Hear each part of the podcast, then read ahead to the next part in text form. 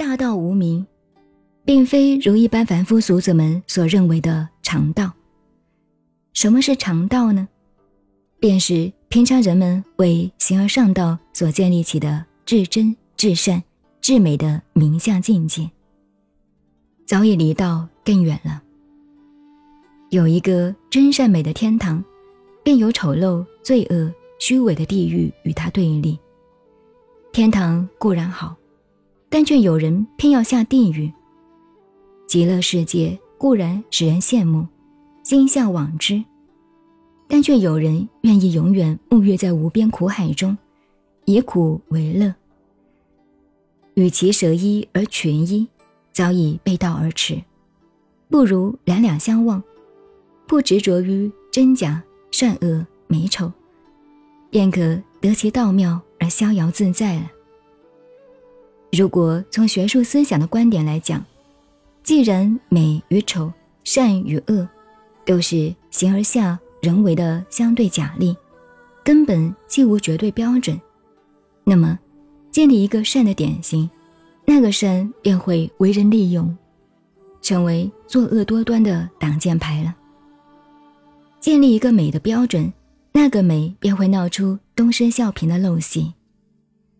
有两则历史故事，浓缩了四句名言，就可说明美之为美，斯恶已；善之为善，斯不善已的道理。那就是昼为长夜之影，通国之人皆失日。楚王好信妖，工人多饿死。现在引用它来作为经验哲学的明确写照，说明为人上者。无论在哪一方面，都不可有偏好和偏爱的缺项。即使是偏重于仁义道德、自由民主，也会被人利用而假冒为善，变成造孽作恶的借口了。同样的，爱美成癖，癖好便是大病。从历史经验的个人故事来讲，元朝明末的一位大名士、大画家倪云林。他非常爱美好洁，他自己使用的文房四宝笔墨纸砚，每天都要有两位专人来经管，随时负责擦洗干净。庭院前面栽的梧桐树，每天早晚也要派人挑水洗干净，因此硬把梧桐树干净死了。有一次，他留一位好朋友在家住宿，但是又怕那位朋友不干净，一夜之间。亲自起来观察三四次，忽然听到朋友在床上咳嗽了一声，于是担心的通宵不能成眠。等到天亮，便叫佣人寻找这位先生吐的痰在哪里，要清理干净。佣人们找遍了所有地方，也找不到那位先生吐痰的痕迹，又怕他生气骂人，只好找了一片落叶，稍微有点脏的痕迹，拿给他看，说找到了。他便立刻闭上眼睛，蒙着鼻子，叫佣人把这片树叶送到三里外去丢掉。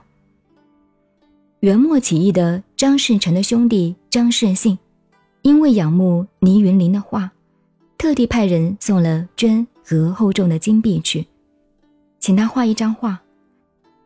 谁知倪云林大发脾气说：“倪瓒不能为王门画师。”倪瓒是王云林的名，他当场撕裂了送来的绢，弄得盛信大怒，怀恨在心。一天，张世信和一班文人到太湖上游乐，泛舟中流，另外一只小船上传来一股特别的香味。张世信说：“这只船上必有高人雅士。”立刻靠拢去看个清楚，不料正是倪云林。张世信一见。便叫从人抓他过来，要拔刀杀了他。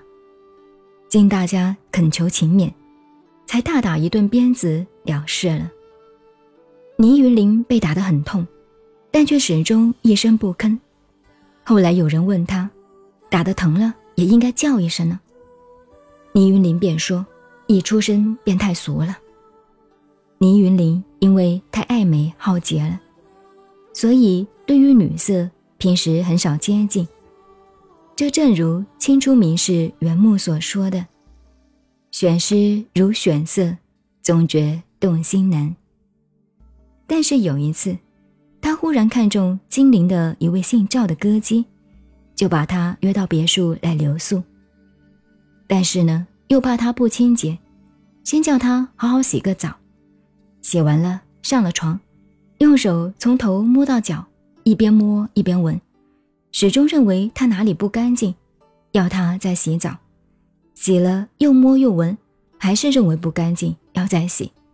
洗来洗去，天也亮了，他也算了。上面随便举例来说，美之为美似恶已的故事。现在再举例一则故事来说明，善之为善似不善矣。您好，我是静静找恩，微信公众号 FM 幺八八四八。谢谢您的收听，再见。